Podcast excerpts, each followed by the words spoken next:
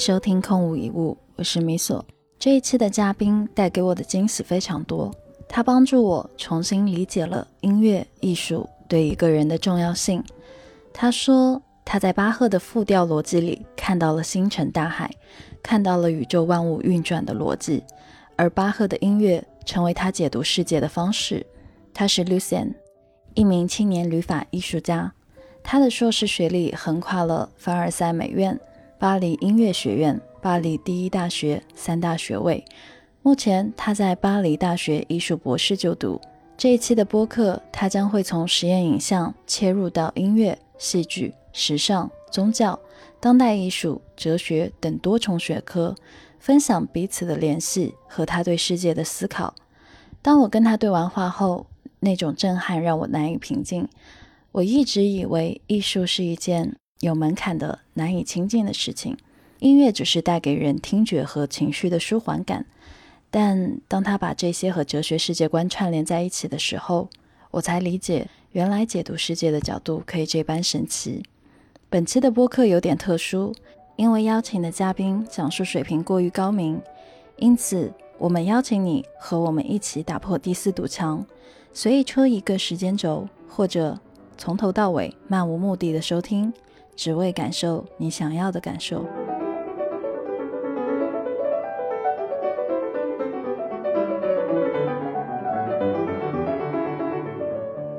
那接下来我就把话筒交给卢老师。卢老师，你简单的做一下自我介绍，谈谈自己是做什么的，以及呃自己在音乐上的一些思考。Hello，大家好，很开心做客空无一物。要要这么官方的介绍吗？没事，可以，你开心就好。没事，好的。对，声音好听的人怎么介绍？你要开始油腻起来了，怎么？这是个油腻的节目，你们不是一个清爽的节目吗？我现在在大学教实验影像，就是 anyway，就是你们听到实验影像会有什么反应吗？懵逼。它一定是一个跟视觉相关的一个内容，听上来是这个样子的，就很厉害，但不知道是啥，可能会联想到电影。我想的就是电影，电影的实验影像。OK，好，反正 anyway 开始有种让我感觉在上课的感觉。同学们，我们今天这堂课为大家来实验一下。那你们有对实验影像什么初步的了解吗？因为我其实上是做当代艺术出身，然后也是做古典乐出身。所以呢，这个实验影像呢，正好非常的好的融汇了我的这两个专业的方向，做一个比较前沿性的实验影像，实验实验，这是肯定是在实验的。那我们在影像的这个。拍摄或者在创作工作过程中，声音啊、音乐啊，肯定也是就是不可能剥离它的。所以为什么咪索一开始误会我在教音乐？一个是因为我确实也是一直在读两到三个不同的博士，其中有一个是音乐，所以咪索会以为我在教音乐。但其实上，我现在在大学里没有完全的在教纯音乐，我在教从视觉的影像和。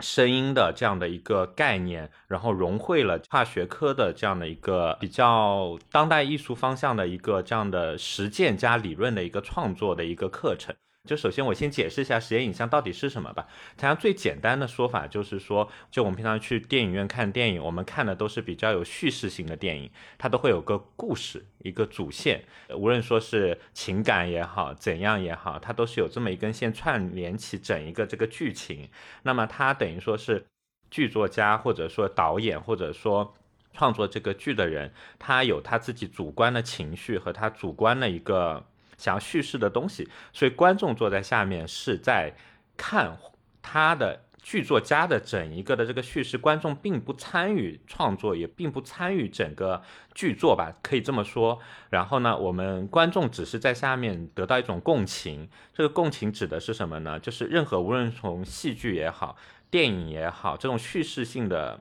艺术创作它都是有一个这样的一个动态，就是说，比方说，呃，我在上面演一个老婆和老公打架的一个故事。好，那我跟他打架了，我跟他打架了之后呢，就形成了一种叫行动，叫 action，它形成了一种这样的一个行动。这个行动呢，推动了这个剧情，所以剧情才得以往下走。Sorry，我的鸡来了，对不起。我看到一只鸡，哎。他们他那个咪作家有好多有的没的的那种叫什么那种玩偶，你们家很像什么，你知道吗？就是这么多哭啊笑的这种玩偶，很像那个，我不知道你们知不知道心理就是心理治疗里面有个很重要的一个叫沙盘治疗，你们听说过吗？我知道哎，沙盘疗法就是说，它就是说让孩子或者说让大人在一个空间里，这个空间有非常多的这种就是玩偶，这些玩偶呢有笑的，有哭的，有各种状态，有各种情绪。然后呢，他会给你一个沙盘，然后你在这个沙盘里面随意的去玩那个沙。其实上，心理治疗是在干什么？它其实上就是在看你玩沙的过程中，这个底层的这个潜意识，潜意识，对它实际上是因为你看到那些玩偶什么，你会具象你的这个潜意识，有点像镜像的反射，所以你的那个沙盘在运用沙的时候，你自己没有感觉，但是心理治疗师可以看出你的潜意识，以此来分析和治疗你的状态。就是这是沙盘治疗，就我感觉咪作家很像一个沙盘，大型沙盘治疗现场，因为还有很多有的没的的书，就是有些很多的标题。是是对是对的，牛逼，这一段真的无敌了。没有，因为这个潜意识和这个沙盘治疗和这些反射会跟我之后讲，如果就大家想了解实验影像的话，很有关联。就是我突然，待会儿我们会圆回来，对嗯就是会重新再来解释我为什么说这个，就是这也是我的一个很重要的一个研究，就是一个副格式的一个。嗯状态，这个副格是音乐里巴洛克说的那种多声部复调，它是如何交织，如何从无到有，如何像宇宙星辰一样的来回运转。就我们这期播客也可以做成一种，就是像复调式的那种多线叙事，然后重新重组，就是这样的一种状态。好啦，绕回来，重新讲那那个 action 老公和老婆。好，那我们打个比方，我重重新再归纳一下，我们看传统的这种电影、戏剧，或者说听一个非常有旋律性的音乐，它都是一种主调，就是说它都有一个完整的叙事。我知道他在讲一个故事。好，那我坐在下面听，嗯那么。比方说，一个电影或者一个戏剧在演一个老公和老婆在打架，好，形成了这么一个 action。好，底下观众就看到啊，有这么一个行动，这个行动发生了之后，就会推动下一个剧情，因为等于说他们一打架，我就会想，或者说我个人的经验就是知道他们之后会干什么。嗯就这是一个 action 推导的，就所有的这种从古希腊的戏剧开始，都是以这种传统的这种叙事形成一个 action，然后解决 action 解决，对这样推动剧情的。嗯好，那么我们在这个过程中，观众我们其实上是在被。共情，就比方说，哎，我看到他们打架了啊，我也跟我老婆或者跟我老公打过架，然后我产生了一种共情。嗯其实上，那你观众在做什么呢？你只是在底下被剧作家的情绪引着走，你在跟他共情。嗯，就是这个是一个就是非常传统，也是非常普遍的，我们欣赏这些叙述性艺术的状态。那我们看小说也是的，小说也是一种叙事。那你听音乐也是，你听那种主旋律的音乐，比方说像莫扎特也好，或者像周杰伦也好，它都是有就是很强烈这种情绪的叙事。他让你开心，你就会开心；他让你难受，你就会难受；他让你悲伤，你就会悲伤。观众其实上并不能跳脱于这个创作者想要传达的那个那个情绪状态。好，这个是非常古典的一种创作和一种艺术表达形式。那我们实验影像就终于要 说回实验影像了，是什么呢？它其实上是在反这个呃不是反创作，在反这个叙事。所以大家会看到很多当代博物馆里或者看一些实验电影，会觉得不明所以，他们到底在干什么？嗯就是莫名其妙，哦就是没有任何叙事，就是我不知道你在干什么。然后画面吧也非常的抖动、模糊，对对对对，然后呢，声音呢也是，就是你感觉你不知道他在放什么，有有可能是一些噪声，或者说有可能是一些让你很莫名的声音，所以呢，你就会产生疑惑，就满三个问号。如果现在我们是在做视频节目的话，应该会有啪啪啪三个问号，然后放大你的脸。好，这个就是用来解释什么是实验影像，因为刚刚有可能我没有介绍我到底在研究什么。我在研究一个三个的跨学科的一个研究，它其实上是介于从艺术哲学、美学这一块，还有从美术学就是造型艺术，然后跟音乐学，还有跟时尚哲学的关系这三个大块，然后做的一个跨学科的一个博士论文的研究，所以它也是三个博士相对于独立，但是它没有相互交织，是这样的一个状态。那我如何就是说把这三个融合一起呢？就我找到了两个最大的命题，一个是沉浸，还有一个是联觉。嗯，这个是最大的两个关键字。嗯我的博士论文就是在写沉浸于联觉论当代艺术的创作里面的声音、视觉，还有整一个的场域相互交融的一个状态，是这样的一个相互交织的一个研究。然然后继续讲回实验影像，那我们为什么大家对实验影像的理解是这样的？那我们为何而看呢？我们为什么还要去欣赏？就是这种又没有叙事，我又不知道你在干什么，让你觉得很莫名的艺术呢？就是为什么呢？不知道。我仿佛真的在上课，怎么办？我们不要把这期节目变成上课其实了。在。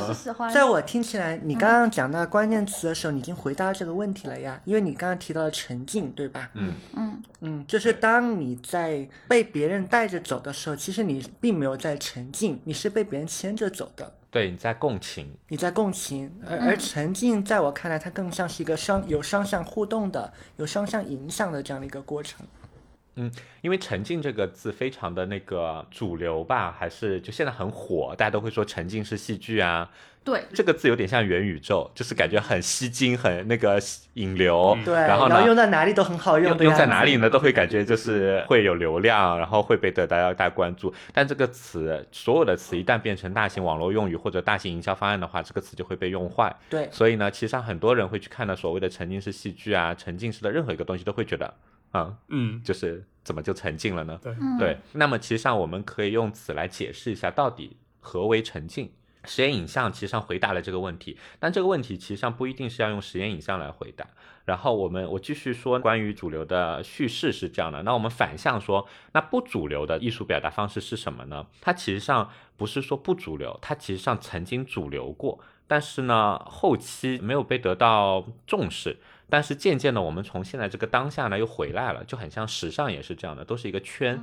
我们做艺术也好，做什么也好，永远都是说这个时代的人在反上一个时代，因为你不反上一个时代，你就不可能有新的东西。你肯定是想说，哎，我反对上一个时代的成就，我觉得它都不好。对，嗯那我在干嘛呢？我在崇尚什么呢？我在崇尚上上一个时代。你会发现，所有的浪漫派作曲家都非常讨厌古典主义，因为觉得它很框架。但他都喜欢什么呢？他喜欢古典主义上的一个主义。嗯，嗯，那是什么巴洛克吗？对，就是巴洛克。啊，天哪！然后巴洛克反的是什么呢？就是 anyway，就是所有的这些主义都是在 反上一个，但是在崇尚上上个。那你说新现代艺术哪个最简经典的例子？不知道你们知不知道那个嗯早一点的现代音乐是那个斯特拉文斯基，嗯，他写过一个很有名的曲子叫《春之祭》，这里面还有个小八卦，跟香奈儿的八卦。对我刚想到这个，对，有本电影专门拍了这个。嗯这个隐身小故事啊，就是他当年呢也是因为做了一个非常全新的创作，所以一般那个欣赏浪漫派那个时候还在浪漫派的晚期，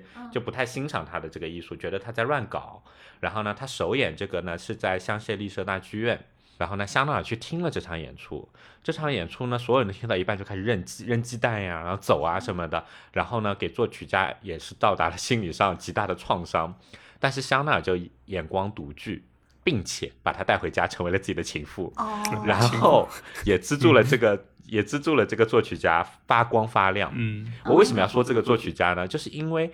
浪漫派主要是干嘛？就是让你心里纠结和，干嘛给你很多情绪。浪漫派在疯狂的给情绪，所以呢，他在反这个，但他崇尚古典主义的结构。所以他最后做的音乐叫什么？叫新古典主义音乐。他不把自己定义为当代派，他新古典主义音乐，他运用了当代的那种和声和一些节奏的错乱，但是它的结构是古典的结构，所以它叫新古典主义。嗯，对你就会欣赏他的音乐，你会觉得哎，音响效果非常的新，哎，但是它的结构很古典，但是这是必须学音乐的人才能听出来，因为它的那个结构是内在结构，所以像建筑一样，所以为什么说音乐是凝固的建筑，就是因为他说的是那个结构，那个肢体。嗯，嗯，哎，那那我这里插一句，是不是我理解为当时那些人扔鸡蛋，是因为他们没有办法去理解这种结构？嗯，也不是，主要是那个和声啊什么的都太。不和谐了，就是和声里面一般来说三到四个音是比较和谐的，就比方说正和弦，但是他们实际用到了十三个音作为一个和弦，所以他们会觉得这个噪音冲突？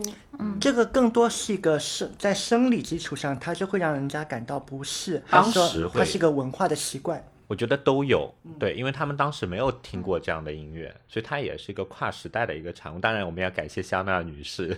又泡了男人，又推动了艺术，对不对？有个专门的电影讲的这个很绝，很好看啊、而且香奈儿五号那个香水，你知道怎么来的吗？电影里面是讲他跟这个斯塔文斯基，因为斯塔文斯基是有老婆的，香奈儿绝不绝？把他们一家人还有孩子带去了他的别墅，让他去创作。那个斯塔文斯基的老婆是专门的记谱员，斯塔文斯基在创作的时候，他老婆可以马上记住他的要东西，所以他老婆也是功臣。然后香奈儿就是在这个过程中跟她老公疯狂的乱搞，然后后来好像因为情感出现了问题，所以香奈儿好像也是状态不好，所以她下到了南法一个很有名的一个香水小城。对，香奈儿五号就是他在那个情商的时候去那个香水工厂发明出来的，所以就是音乐、时尚跟艺术终于融为一体了。这就是我的八卦的这故事这是我的一个本命 本命交织。天哪！我八卦一句，就是他他是属于 open relationship 的状态吗？就是那个时代的欧洲还没有 open relationship 这个词，但是所有的词都是盖棺定论了之后才有的。但是他们那个时候绝对是，嗯、就是路易时代的时候就有非常悠久的乱搞传统，就基本上就是只要保证生下来继承人，就是基本上贵族夫妻都是各玩各的。嗯，这是从那个巴洛克时代，就是或者说洛可可时代就是这么干的。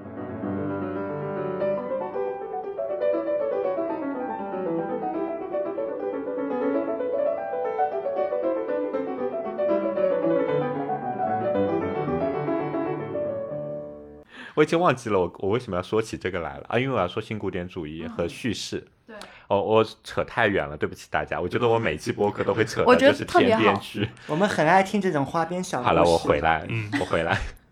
主要是在想要讲，就是说传统的这种主线的有叙事性的创作，从何何时开始被想要被打破呢？呃，它是就是说，我不知道大家知不知道最有名的一个戏剧学理论叫打碎第四堵墙。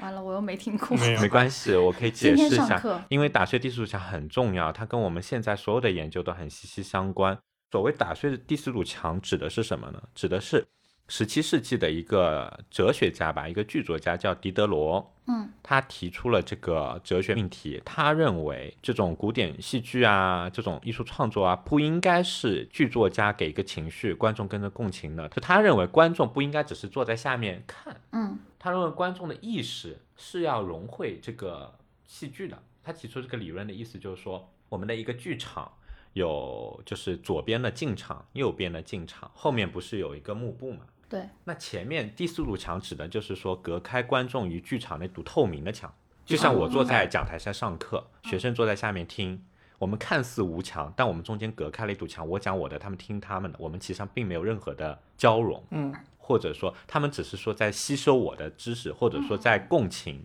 就这个比方放在很多地方都有，你商场上也是这样的，老板在说话，你虽然跟他没有真正的被隔开，但你们就是没有在交互。交互的，对你们是就是是在一个接收和一个输出的过程。所以呢，狄多罗就认为，就这样的艺术表达形式不是很完善。他认为观众也应该参与这个，就是表达也好，评论也好，或者说创作也好。嗯他就说了，这个第四堵墙必须被打碎，所以这个行动，这个 movement 就叫第四堵墙的破碎。嗯，他只是提出了这一个哲学命题，但他并没有说去创作这么一个戏剧，嗯用来打碎这堵墙。然后呢，好像真正就是我们据史可查，比较早期受到这个思潮影响，然后做了这个戏剧的呢，是俄罗斯的一个剧作家叫契诃夫，他做了一个很有名的戏剧叫《三姐妹》。然后呢，去年还是前年在乌镇戏剧节有上演，然后最近也正好又是乌镇戏剧节了，就还蛮想去的。他怎么做呢？他那个剧其实上也不是这么的难理解，他其实上用了很简单的一个方式，就是说他在这个剧场上面搭了三个不同的空间，就是每个空间在演一个东西，但那个东西不是很具象，有点抽象，但也有小小的剧情。然后这三个东西在各演各的，那观众会觉得，哎，那你在干什么？这三个我看哪一个？然后他就会肯定会下意识的去选择一个。他参与了这个选择，那这堵墙就开始渐渐被破碎了，已经开始有种裂掉的痕迹了，因为他主观参与选择了，就很像现在很多那种电视啊，那种高级电视，它会让你选择剧情一样，你是让这个主角死呢，还是不死呢？哦，对，实际上这个思潮在十七、十八世纪就有了，嗯就是说所谓的参与选择。那好，在这个参与选择的过程中，观众比方说其中的一幕，其其中有个盒子里的人在发呆，打个比方，那观众这个时候就觉得我现在就是想看发呆。那他这个时候就参与了一个选择和参与了一种对话，他看着那个发呆的人就可以开始产生批评，他为什么要发呆？我为什么要跟他发呆？他发呆干嘛？他就开始思考，因为他不叙事，因为你一叙事的话，我就会就比方说，一个苹果画了一个苹果，它就是苹果，我还能想什么呢？它就是一个苹果。那你把这个苹果截一半，就是那种很多超现实主义，为什么大家开始欣赏超现实主义？就是因为它被截一半的时候，我会思考它为什么要截一半。这个时候你跟这个作品就开始对话了，嗯对，就是这种精神上的对话了。所以这个就是所谓的第四堵墙开始破碎了。所以也用此来解释为什么我们现在很多的实验影像也好，当代艺术也好，不叙事。就是我为什么不给你一个明确的东西让你猜？我不是为了让你猜，我是为了让在这个不叙事的过程中，让你产生你自己的思辨和思考，让你跟这个作品有个全新的交融和全新的对话。那实验影像也是一样的，就是这些所有的抽象的所有东西，只是因为我们想用更宽广的一个空间来让观众也进入艺术世界，而不是说我让你哭你就哭，我让你笑你就笑，这种比较传统的这种古典审美。我们现在的观众更想说是一个参与这个讨论、参与交互、参与整一个的艺术创作，所以就是这用来解释所有的艺术。为什么现在当代艺术大家说看不懂？嗯就是它其实上不是因为一定要让你看懂，我本来也不想让你看懂，我想让的是我提供了这么一面镜子。嗯，它当然里面有我的主观情绪，有艺术家的主观情绪，但我们更希望的是观众可以通过这面镜子来重新回看自己，思考自己。好高级，这个就像我刚刚说的，为什么你这些玩偶的那些沙盘，就它其实上是一个就是通过艺术这面镜子回看自己的一个方式。当然，如果你能进到艺术家的那个精神世界，他的那面镜子里面，为什么不呢？因为就有可能你跟他的个人经历有所交互。对，但如果不是的话，就我做作品，我其实上不是很希望说观众一定要理解我。要表达什么？我更看重的是他看了这个作品，他被反射出来了他的什么？这个就是当代艺术和实验影像比较。好了，这位举手的同学，啊请你发言。对我举了一个手，有一个好奇的地方，想要跟卢老师确认。我想确认我的这个理解是对的啊。呃，其实这个当代艺术它是提供了一个新的一个结构。那在这样的一个结构里面，其实观看人他的这个自主意识能够被唤醒，然后他才能够更好的参与到这个交互的过程中来，可以这么理解吗？可以这么理解，嗯对。哎，那我我也提个问啊这，确 很棒，这些朋友们比我教的大学生要积极一点。嗯就是其实我感觉这个是不是就是我们说的，就国外课堂上特别喜欢以研讨会的形式，而不是老师讲课，学生听。对，因为它是一个被动学习。如对对对果说你把那堵墙建得非常嗯那个厚的话，我指的是就那堵透明的墙。所以就是国外也是，就是它所有的思潮都是一样的，无论说用在艺术上还是什么样，它就是要打碎那堵墙。嗯嗯，那如果我们用一些形容词或一些一些特质来解释它的这个内在结构的一个特点的话，我能不能这么理解？就当代的这个艺术，它是一种更加开放、灵活，然后它的内在的丰富程度会更高的这样的一种结构。那肯定，因为当代艺术其实上所谓的我们的观念艺术，其实上做的就是观念。你没有，大家有没有发现，我们的当代艺术其实上对材质呀，你或者你画一个东西画的像不像，根本就不是很 care 这件事情，就是因为我们要的不是这个技术，这个匠人的东西，我们要的是一种思想，一种智慧，它其实上是哲学的一种美术或者说一种造型的表达方式。我们在表达哲学，我们在表达观念，我们不是说要给你说造一个很美的。就传统意义上很美的东西，不是，我们实际上是在做一个嗯智慧的衍生品，为了让就是观众也好，或者艺术家自身也好，在这个智慧的领域里面更有所突破。就像所有的博士，实际上都是哲学博士。呃，说到联觉，就是几个感官它是贯通的嘛。嗯，这个似乎能够在我们生活中有容易有这样一个经验的是有关于我们的语言。嗯啊，你要从非常多的那些就是修辞也好，从那些形容也好，让你来理解我在跟你说一个什么东西。因为其实上我们联觉里面有个也个领领域，就是呃我们那个文学系会研究的叫修辞学里面的联觉修辞。大家知道修辞学是个很古老的学科，是是亚里士多德最早提出来的。修辞是一个非常重要的学科，而且修辞不是我们简单理解说修辞法那个写作文用的，修辞学是个很广阔的一种哲学的一种意义。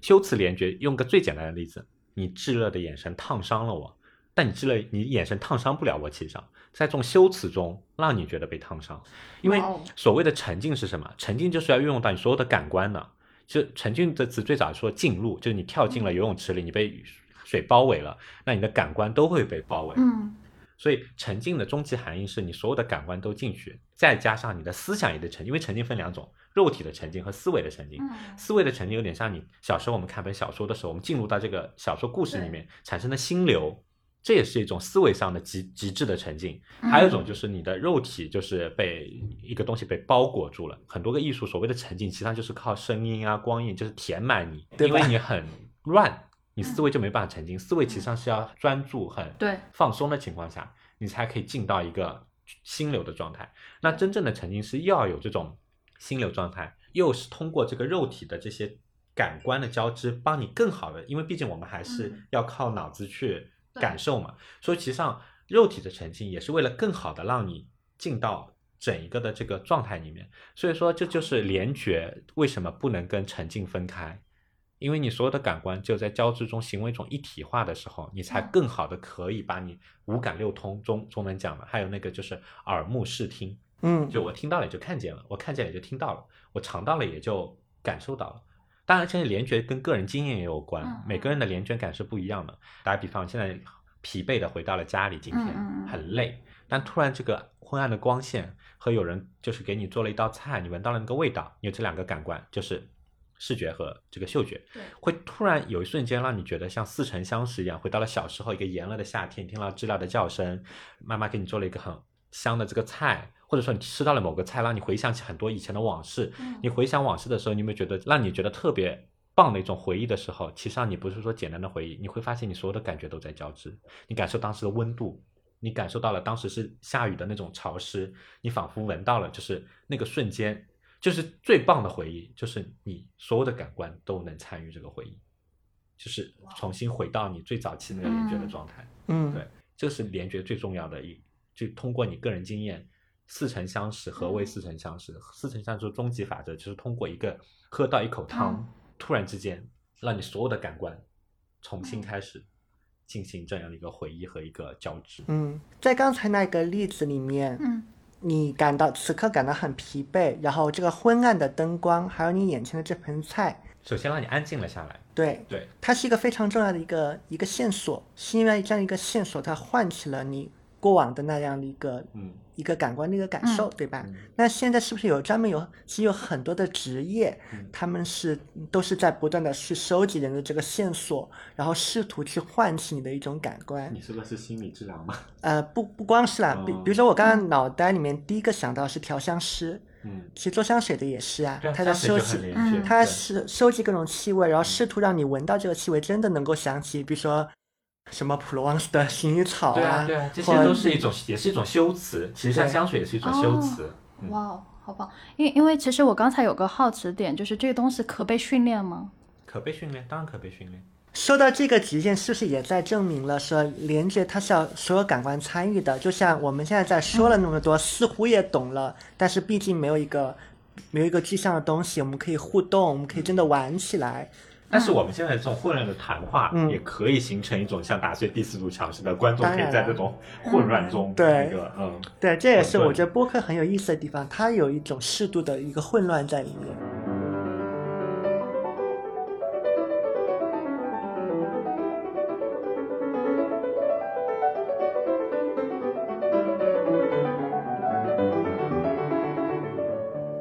那我要重新老生常谈一下，大家知道哲学指的是什么吗？好问题。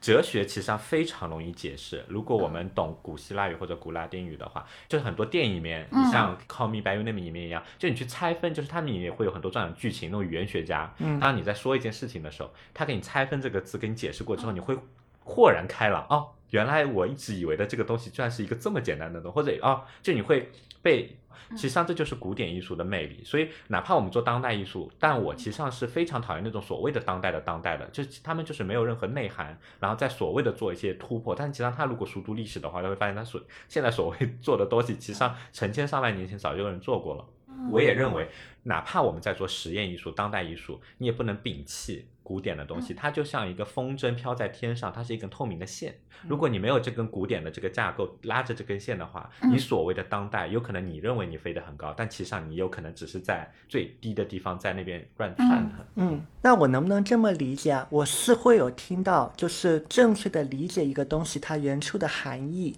甚至说从词汇的概念去理解它，能够帮助我们避免很多不必要的误会。哦比如说，我们错误的理解当代艺术，嗯错误的理解，比如说什么是音乐，嗯什么是时尚。对，当你如果说亲本溯源去看这个词源最早期的解释之后，你会突然之间恍然大悟。就拿哲学举举例吧，哲学它外面我们就叫法语叫 philosophy，因为英语很像嘛，嗯应该 philosophy。那它其实上这个 feel 是什么意思？它这个词是两个字嗯，feel 大家知道就是爱乐叫什么？叫 philharmony，嗯嗯就是爱乐乐团。啊，对对对，feel 是爱的意思，嗯 harmony 是那个和声，所以说你爱这个音乐就就叫爱乐。那么 philosophy 什么意思？feel 就是爱，sophy 其实上是知识，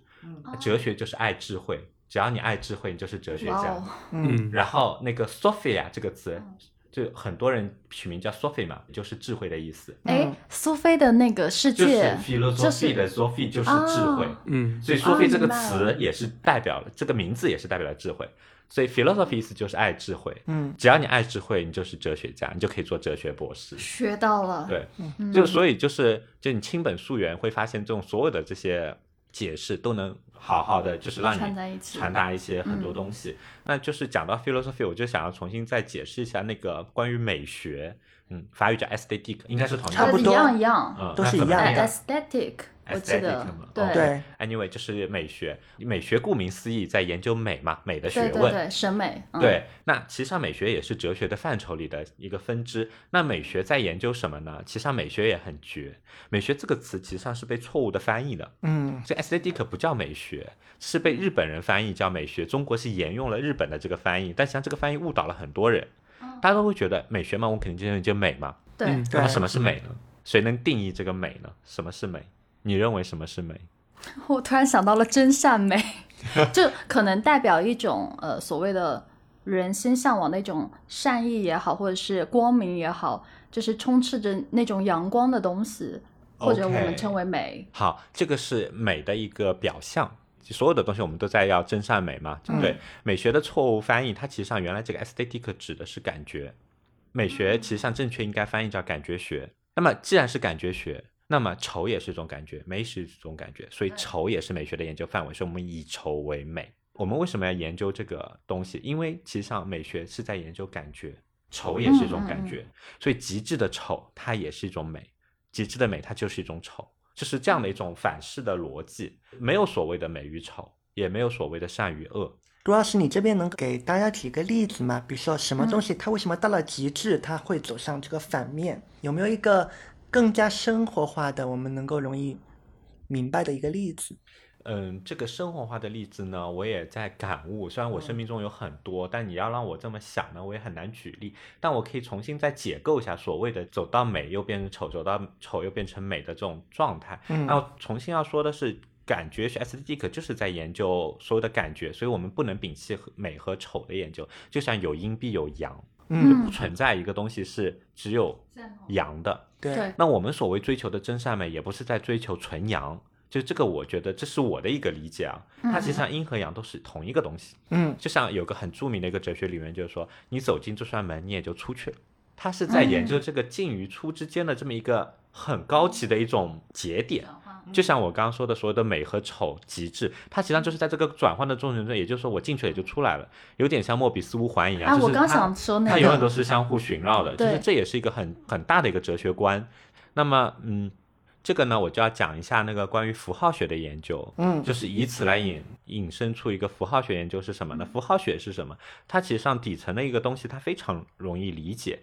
符号学的研究就在于，比方说你是一个符号，我们所有的东西都是一种符号，这个符号怎么证明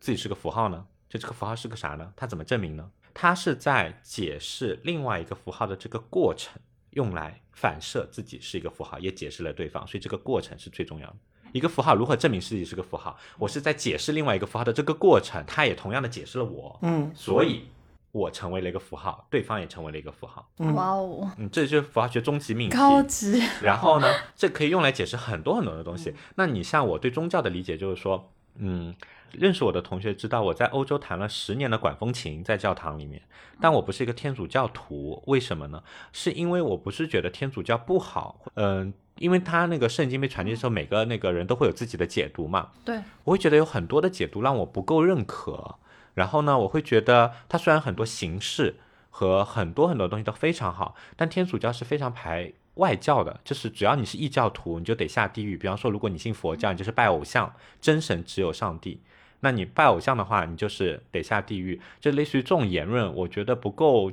智慧。嗯嗯，就是我会觉得我需要被说服。如果我不够信任一件事情的话，你让我去盲目去信仰上帝也好，信仰菩萨也好，我会觉得反而是对他不尊重。所以就是我一直都是慕道友，我会去听就是圣经的东西，但我只是没有受洗，就是因为我对他有所疑问。尤其是我今年回到国内之后，我了解了很多的那个佛法和一些中国的这个佛教，我会觉得佛教更贴近于我的一个，就我在爱智慧这条路上走到的一个感觉。佛教其实上就是智慧，佛家分三个时期嘛，圣法时期就是我们可以现场，我们可以见到佛陀，听他讲法，他讲的就是智慧。那反正分三个时期，我们现在是末法时期。末法时期指的就是说，因为太过久远了，然后很多人都曲解佛法，所以会有很多迷信啊，很多妖魔鬼怪啊什么的。那么其实上就是佛陀早就预言了，就是我就只能在这些这个阶段之后，就末法时期会有很多妖魔鬼怪来想要摧毁我。摧毁的指的就是说有很多迷信来歪解。然后呢，那我们就是如果你我信佛的话，我信的是什么？因为我认可智慧是什么。因为有可能对于下一个维度神学来说，智慧只是神学最早期的那个敲门砖，如果有可能连敲门砖都不是。所以为什么很多的科学家或者哲学家最后会去研究神学？我是一个有神论者，我绝对信有神。那这个神是什么？我目前还没有真正的感知到。但是我认为佛家有个很好的点，就是用来解释那个符号学的观念，就是我信佛，我不是说我去拜一个菩萨我就能得到宽恕。我觉得这些都很迷信。如果你犯了很糟糕的事情，杀人，然后你去烧烧香，就都被人得到谅解，我觉得这个事情就很可笑。那个其实更像是巫术。对，就很可笑。然后，对我认为的佛法有可能是，就是说，为什么观世音大师有非常多等身像，就是有很多不同的面，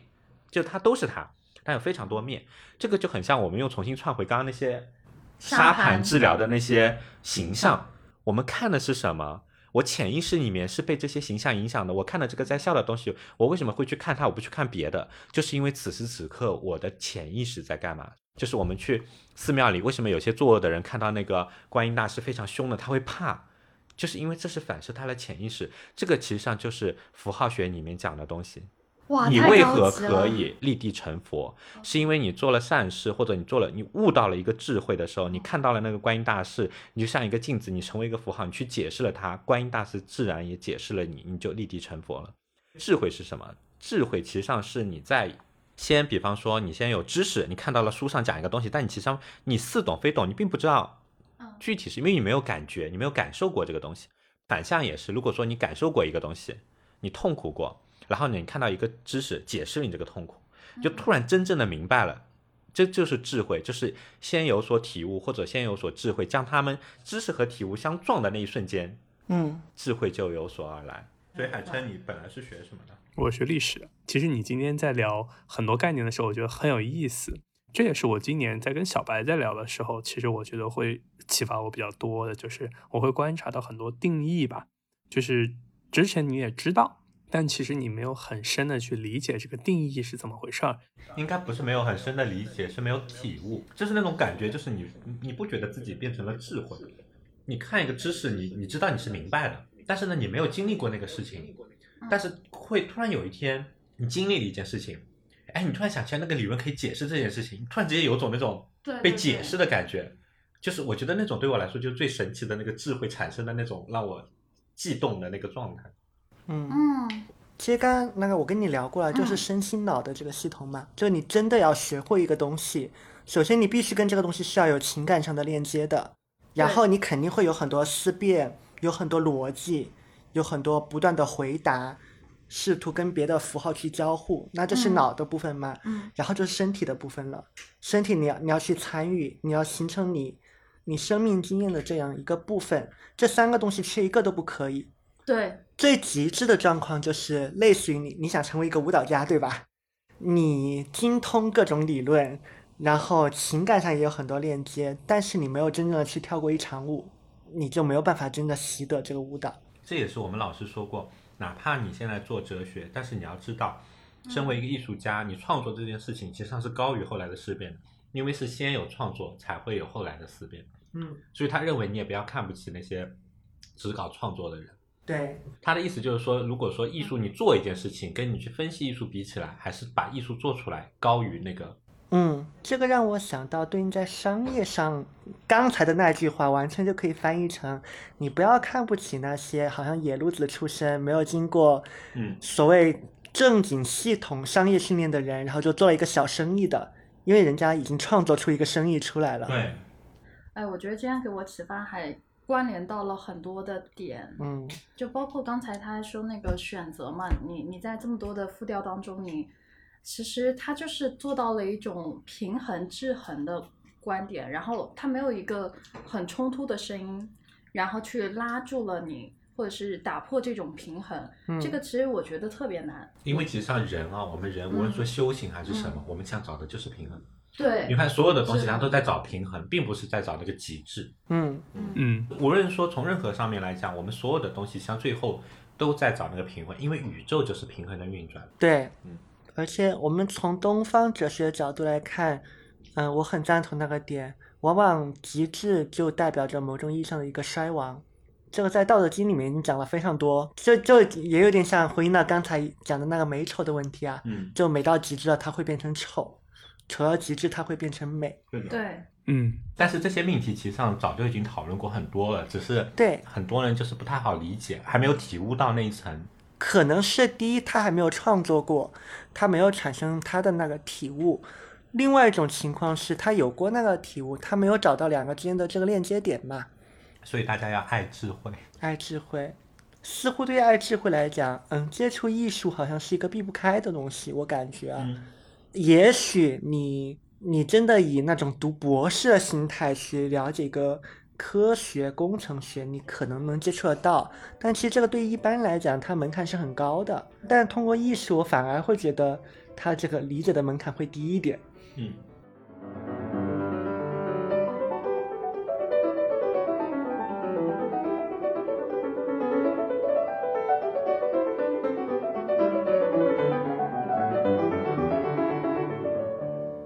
如果我们是在从提升自我智慧或提升自我思考能力的这个角度去去想的话，是不是至少有两种练习方式啊？我想到了，第一种练习的方式是我试图用一套符号系统来去解释我的过往的经历，当然我的过往经历你也可以认为是一套符号了。另外一种就是我至少掌握两套符符号系统。掌握了巴赫的这一套东西，我知道巴赫他的内在逻辑、内在结构是什么。然后，比如说我同样又在做生意，我知道很多商业上的理论，然后我试图在这两者之间找关联。那这个找的过程是不是也是一个很好的训练的方式？那肯定啊，那这个其实上就是我就 那本神书《极易必在》说的一个非常好的一个状态，对就是一个特别有名的书。但是这个书我们待会儿再聊吧，这个书太大了。对，侯斯达这本书太大了。太难了那本。我我问一下，你看了多久那本书？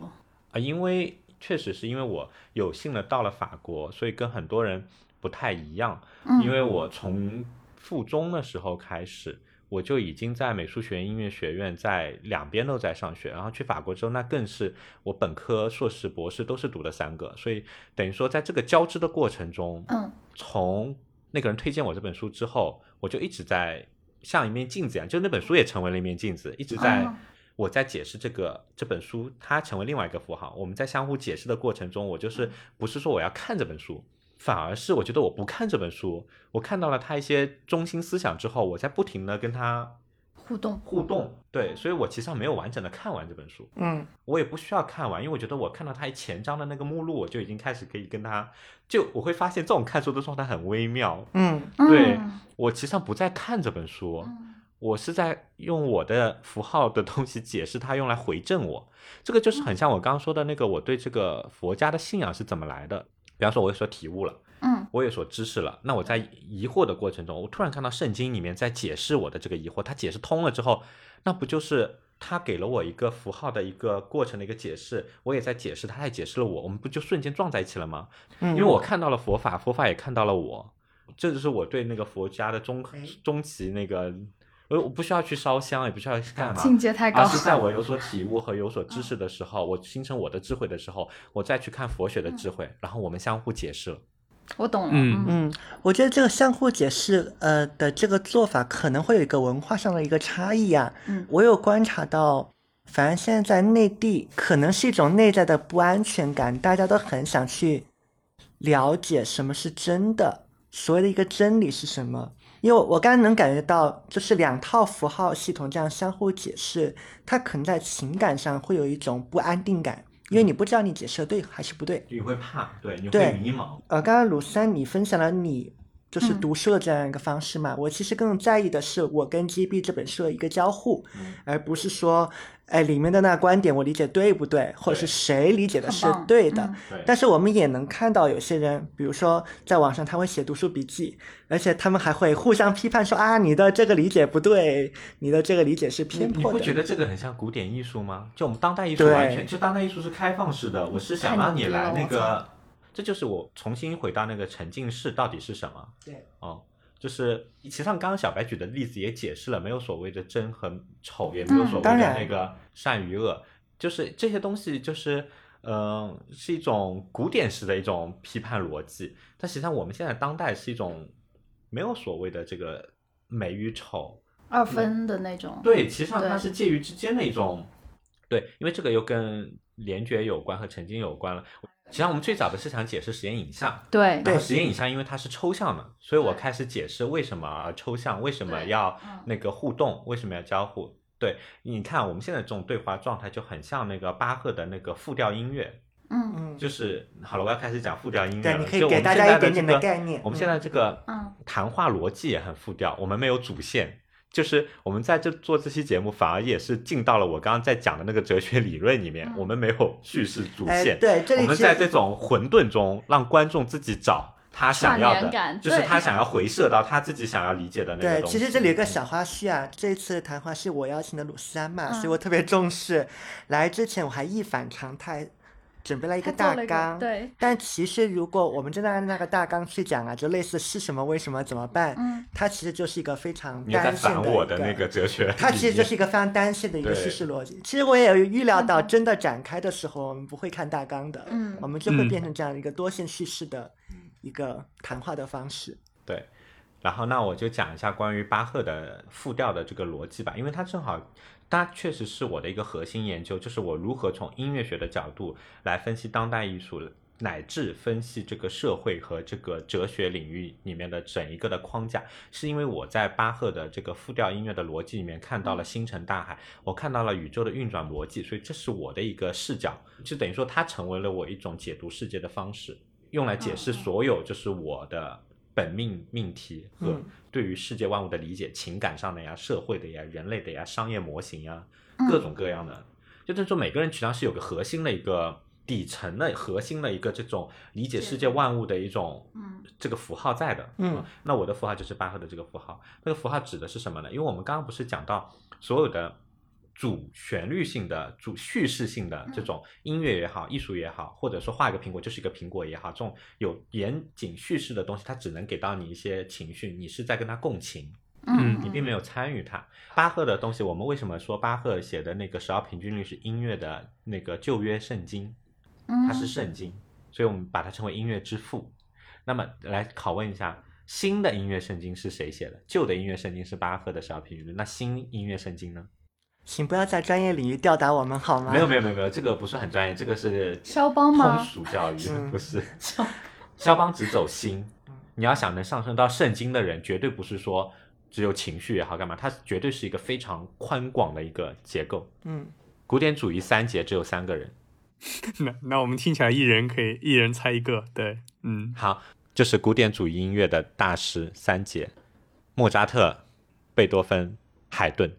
贝多芬吗？对，是贝多芬的奏鸣曲，是新约圣经。啊，对，那巴赫就他的厉害之处在于哪呢？在于就是我先解释一下主调音乐和副调音乐的区别。我们的音乐一般有三种形式，还有一种叫支声音乐，我们就不展开了，我们只说主调音乐和副调音乐。嗯主调音乐就是莫扎特也好，或者说周杰伦啊、王菲也好，就是流行乐，都有个很强烈的那个旋律。嗯，对，那你别的东西都是伴奏嗯哦。那我们弹那个莫扎特奏鸣曲也一样的，就是我有个右手都是旋律，左手只是一个伴奏。哦，对对对，是，所以呢，你你会被他那个情绪带着走，他让你开心你就开心，他让你难受你就难受。那巴赫的那个复调音乐指的什么？复调音乐指的是顾名思义，复调复很多个的意思。嗯复调音乐就是说有很多个调，很多个调，也就是说很多个旋律。巴赫写的音乐是有非常多的旋律一起弹，它没有一个旋律是伴奏，每一个旋律都可以单独拎出来成为一个哦，声部。嗯所以它是多声部。然后呢，这个复调音乐因为它多声部，所以就回到了很像刚刚那个嗯切克夫的那个戏剧，因为等于说观众可以去选择他想听哪个声部，他参与了这个选择。对，就是我说的是它复调音乐啊，很少会有很强烈的情绪。它因为它每个旋律在走嘛，所以观众在这个上面其实上可以不被情绪所影响。嗯所以你会发现，你听巴赫的，像那个《哥德堡变奏曲》也好，听很多巴赫的音乐也好，你去写安心的写作文，或者说去工作，你不会被影响。但你听莫扎特或者听王菲，哦你绝对会被带走，因为它是强烈的情绪在的。嗯，巴赫给的是一个宽广的一个像场域一样的宇宙的感觉，有非常多的交织，而且它在这个单旋律的走向中，它纵向的，它又是和谐的，所以它就是一种肢体，像蜘蛛网一样的，就是横向与纵向的逻辑。这其实上跟社会很有关，社会其实上就是一个纵向逻辑，它并不是一个，就是说大家都是快乐的，大家就是快乐的，因为它就是一个像蜘蛛网一个肢体。所以这就是复调音乐的绝妙之处。然后巴赫最有名的点在于哪里？他有个最有名的曲子，就是我上课会放视频，但我们现在放不了，叫《螃蟹卡农》，大家可以去听一下。他写了一段旋律，这段旋律可以正着放，可以倒过来放，可以正着倒着一起放，可以四个声部一起走，从哪里它都可以放。然后它又可以像莫比斯乌环一样无限往复循环，特别精妙。你听完这首音乐，你就会觉得哇，你看到了星辰大海。对，这就是巴赫的复调。所以就是你看。这种美学观，这种对位法，就是它，我们把这种技术叫对位法写的这个复调音乐，它其实上可以用来回看所有的这些，就是关于不叙事的交织和这些我们需要打碎第四堵墙，我们需要参与任何一个，它是更广阔的。我这里有个好奇的地方啊，就是复调音乐它有这样一个特点，它能够让听的人能，嗯、其实，在某种意义上来讲，它能更好的参与，它能够有更强的自主意识。因为它不叙事，复调音乐你听不出来它到底对，在说什么。但是我问嗯题就来了，这是因为复调的这个复导致的，嗯还是因为别的原因？就比如说我把多声部都抽掉，我只播它的一个声部，嗯那是不是我就有可能会被它带着走？嗯，那看具体旋律，因为它因为复调音乐它有很多个旋律在一起走，所以就导致了它没有一条旋律可以非常的跳脱。也就是旋律和旋律之间，它们其实有一种互相制衡和平衡的关系。对，嗯没有一条旋律会像主调音乐一样如此的跳脱，因为它如此跳脱的话，别的旋律很难参与这个交融。嗯对嗯，所以这也是非常微妙的相互制衡的关系。如果我用这样一套符号体系去解释生活的一个常态的话，好像找到一个例子啊，呃，这个很像那个小组讨论。我们想一个特别棒的小组讨论，就是每个人都能参与，参与到共创嘛，就好像每一条旋律都在走。但如果这时候你在里面插入了一个特别强势的人，对，他他就说哦你们都不行，要要听我的，就是所以他就得成为主调旋律的那个创作方式，别人都是配乐，嗯对，哦，这是两种写作模式。对，哦但但可能在情绪上，他就可能会走歪，他就没有办法，就是让大家共同来参与嘛。这这就就是是团队协作和个人的对项目的区别。对，对，然后那个复调音乐最绝的是，如果你学会分析复调音乐，你会发现它有更绝的东西。它每条旋律会有映射的。你比方说有有有个旋律选的哆咪嗦，然后你听到一个上行，嗯不懂的人听不出来，懂的人可以在它第二条旋律里面听到那个扫咪哆一个回射。嗯，还有各种这样的那种心思非常广阔的这种数学一样的这种嗯相互的映射呀，或者相互的对话呀，或者你越分析它，你越会觉得看到星辰大海，他们相互的交融、相互的交织和相互的，就是宇宙与宇宙之间的这个相互影响。嗯你学会分析巴赫，你真的能看到星辰大海，因为有非常多的东西你那个逻辑，你会觉得真的可以用来解释世界万物。比方说，它会在一个前期有个哆咪嗦嗯这样的一个 motif，我们叫它这个动机，对，它会突然之间在另外一个回答里面重新再见这个动机，或者说在末尾的时候重新走回这个东西。你真的会在这些所有的这些逻辑的这种交织交织中，看到整一个就是这个世界是如何 运转，因为它非常的海纳百川。这你会发现就很像商业模型，也是这样的，相互这种人与对，人之间，就是你感觉到它是有一种内在的张力在。对因为我记得有一次好像跟鲁珊嗯提到过这话题，就如果你把巴赫的那个旋律的五线谱你把它拉出来，然后你就从上往下这么切一个嗯区间出来嘛，你会发现他们可能在音调上面是有关有对应的关系的，甚至说在这个节奏的快慢上面也都是有是有关系的。然后对于弹奏者，甚至你的强嗯弱上面，都是要有一些对应关系在的。哎，我很好奇，就是巴赫他是怎么做到说能够把这个东西融合的那么好，制衡的那么好？所以没有一个人可以超越巴赫。我们一直都不认为巴赫是普通，就是正常的人。他有点像是上一个维度，就是我们所谓的神界派下来启迪人民的。所以他为什么他写的音乐叫圣经？嗯，哦，为什么这么多音乐家都会去研究巴赫？对，如果联啊如果联想到国王的奉献的那个创作过程，那就更更加是一个神了。而且巴赫很多时候他是即兴的，所以没有一个人可以超越他。就是写复调音乐，没有人可以超越。嗯，好像岔开了一个话题啊，就会发现说，检验一个人他是一个一个幌子，还是一个普通人，还是一个专家，还是一个神的一个方式，好像似乎即兴是一个很好的办法。我即兴的给到你一些素材和，甚至说命题和方向，然后看看你能不能给我给我一套，就命题作文嘛。但是这个我觉得这个比较片面哈，对但他确实可以马上三语说音，因为巴赫有个故事，他当年就是说，就大家知道那个听说过德国有个宫殿叫无忧宫吗？嗯费特列大帝的，他是一个皇上，他无心从政，但他很爱艺术，就他会吹长笛，然后他也会弹琴，他那个时候是羽管键琴、古钢琴。他的老师，他的羽管键琴伴奏是巴赫的一个儿子，然后他的场地老师是匡兹，很有名的一个场地作曲家。他那个时候举行了一个盛大的晚宴，大家可以在网上看到很多一个著名的一幅图，金碧辉煌的一个宫殿里面，有个人在吹长笛，有很多人在伴奏。这个图出现在非常多的地方，这个就是费特烈大帝在无忧宫演长笛的场景。然后呢，费特烈大帝呢非常崇尚这个老巴赫，他很仰慕这个老巴赫，就非想要见。那老巴赫也觉得啊，国王请我，我肯定得去啊、虽然巴赫在作曲上是神，但他毕竟下到凡间，他也是有七情六欲的。而且巴赫很夸张，他娶了很多老婆，生了三十多个儿子，他就有个永动机。然后我们分析他这辈子写过的音乐啊，如果说除以他的生命，你会觉得他好像。一个小时还是一分钟要写六篇，就不是人可以写出来的，就是他的那个曲目量和他生的儿子，儿子死的很多。然后他去了那个拜见国王之后呢，国王就为了考验他嘛，你都这么牛了，我不给你点难的事情。国王就随便在羽管键琴上弹了几个音，那几个音都还是没有旋律的，就非常的就是半音阶的感觉。然后那个巴赫说：“好，我就给你这几个音，你给我即兴吧。”然后巴赫给他即兴了一长串，就像刚刚那个螃蟹卡农相互映射那些全在这种密码里。嗯就你听完只是听完了，但你去分析它，你会觉得他仿佛把整个宇宙给你。这个他即兴的这个东西叫音乐的奉献，他把它编辑成册了，这有一个套曲叫音乐的奉献，专门献给国王的，嗯就是用这几个动机、这几个音。这个故事也是那个《极易币》这本书开篇的故事，用来解释这个相互交融。我再再解释一下这个《极易币》吧，真的是太精彩了。《极易币》这本书是侯世达写的一本非常著名的一本哲学逻辑的一本书，它解释的就是三个，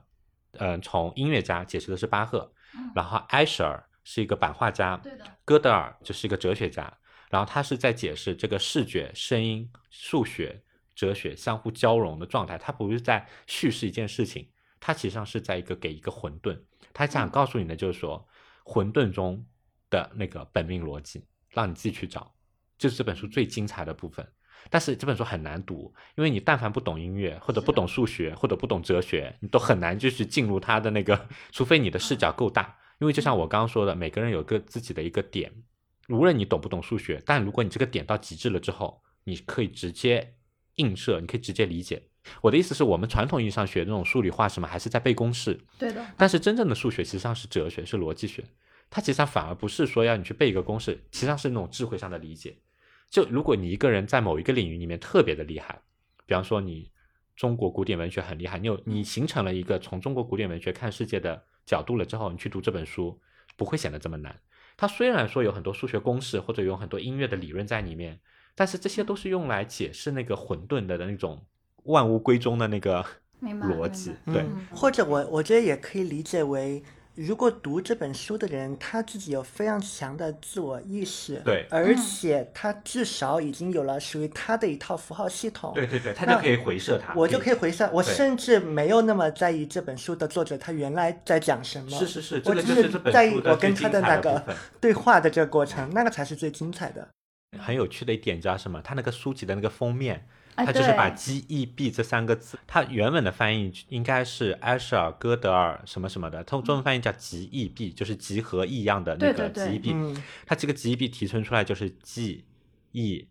N B，嗯好像就是那三个人的名字的开头。首字母，他在把这三个东西交织在一起，然后形成了一个三角式的环，相互映射，但又相互交融，连那个书那个封面的设计都充满了巧思。对，等于说这个封面的设计和这个题目已经把这本书给对解读哎哎通过视觉，哎，插入一句啊，就这本书的那个序言的部分，就几个翻译者的那一个部分也很值得很精彩对因为这个翻译的过程也是一个重新创作的过程。对非常精彩。嗯。其实上归根结底是来解释何谓抽象，抽象是什么，我如何从抽象里面长出自己的智慧，嗯或者说哦。重新回到抽象。毕加索说：“我永远都想回到我是孩童时期，因为只有你在孩童时期里面，你的所有的感官都没有被定向，也就是说，你不认为苹果就是甜的。就最早期的时候，你苹果你根本不知道它是甜的，在这种时候，你才会有全新的创作力和相互交织的那种感官，让你有全新的那种全新的一个感觉。我们为什么年纪越大越没有对这个世界万物越感觉就是越无聊，或者说越就是因为你很难再找回那种让你觉得很新的东西了。因为你满脑子都是苹果就是红色的，或者说绿苹果、青苹果，它吃上去这个口感了，那我对它没有任何期待，没有任何展望了。嗯嗯嗯，所以这个就要引申我在研究所谓的联觉。何为联觉？通感、五感六通，你如何把自己所有的感官交织在一起，形成一个新的东西？嗯这个其实上也是在这种混要回到混沌中去。嗯，嗯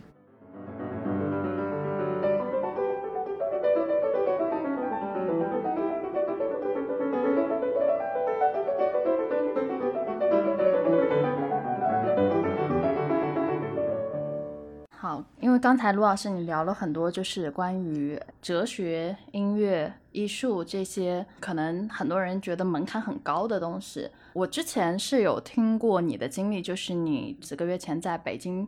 去负责了一款互联网的产品项目，我就很好奇说，你这个音乐和其他领域的交叉，你是怎么去达到的？或者说，你怎么能够说把你自己的这个艺术能力运用在了不同领域当中，甚至能去做一个产品？能还原一下这个过程吗？哦、o k 确实，我那个时候，因为我们都玩那个一个社交 APP 即刻嘛，我那个有在说我要去做产品经理了，因为我一直想说做艺术很痛苦，然后呢，我想说尝试一些不一样的人生，然后在那求职的过程中呢，大家都会觉得你一个读哲学或者读音乐的博士，你又没有工作过，你怎么可能来做一份就是赚钱的工作？因为大家觉得艺术家不用吃饭，然后呢，都很不看好我，都觉得我也确实是求职遇到了很多困难。其实鲁山，你也可以聊聊，在回国之后，你看到了很多妖魔鬼怪啊，让你一开始觉得很很诧异，但后面有想明白的事情啊，也都是可以聊的。嗯，倒也没有了，没有，就是因因为我本来我本是妖魔啊，我怎么去 评价别人你？还好啦，你哪里是妖魔？你不是法兰西的玫瑰吗？凋零了。凡尔赛珍珠，法兰西玫瑰。哎，不行了，我要笑死了。像卢老师这样优秀的大学老师也有悲惨的一面。就算他是一个珍珠，但大家忘记了，珍珠都是有经过痛苦的过程才出来的。对我，我觉得然后还无人购买，这是最后的对，而且珍珠其实并不容易卖。就不走俏这样。嗯，所以厉害的人也有厉害的人的困境。比如说，在我看来，卢老师就是掌握了屠龙术的人，但首先掌握的这个过程是没那么舒适的，以及你掌握了屠龙术，呃，这个人离被人用也有一些挑战在什么。叫屠龙术啊？就类似你精通哲学这种有很多偏向于智慧的这样的一个学科，你有一些非常精巧和巧妙的这个思维方法。当然，一般人可能不一定能够很好理解，但是能够帮助你很好的去理解世界，然后做出好的判断。但你就会发现，有的时候这个技术没有那么容易，就嗯立竿见影的让你在现实世界中得到这正的个我要回。国一下。所谓做出好的判断，我认为其实上都是跟那个理念一样的，没有所谓的好的。你会发现，你有些时候你聪明反被聪明误，机关算尽，你还不如一个人柴米油盐的平淡的生活。我以前也是那种，因为我小时候太苦了，经历过太多磨难了，所以我有段时间是不允许自己重新坠回谷底。就很多人，尤其是年轻人做事，就是我在留学的过程中，我发现我很多朋友做事的时候挺任性的。对，就比方说想回国就回国了，不读书就不读了，你会发现他们很任性。我不知道他们这种任性是因为他们年纪小呢，还是因为他们从小到大一直都真的有被爱着，所以他不会觉得这个事情会给他明白明白。对，所以我跌入过谷底一次之后，我后来做所有的事情，我都会给自己铺好很多路，我绝对不允许说有任何一件事情要，比方说，我不可能说因为疫情或者因为什么，我说回国就回国，我放不了我的学业，各种就是外在的这种东西，所以我会说的不好听一点，机关算尽；说的好听一点，就是我很为自己的那个未来那个考虑周全。考虑周全。嗯理论上，其实上在我小的时候理解，我觉得这样的人其实上应该是更好的品格、更好的品质。就你会觉得你想成为这样的人，对自己负责也好，干嘛也好。嗯，但很多事情你会发现，那些任性的人做了所有的选择，反而是最好的选择。你所有的嗯机关是算尽之后一塌糊涂。是就而且这个例子太多了，就是你会发现，其实上所谓的这些所谓的你很有知识、很有智慧、很会选择，其实上在历史的长河中空无一物，嗯，真的。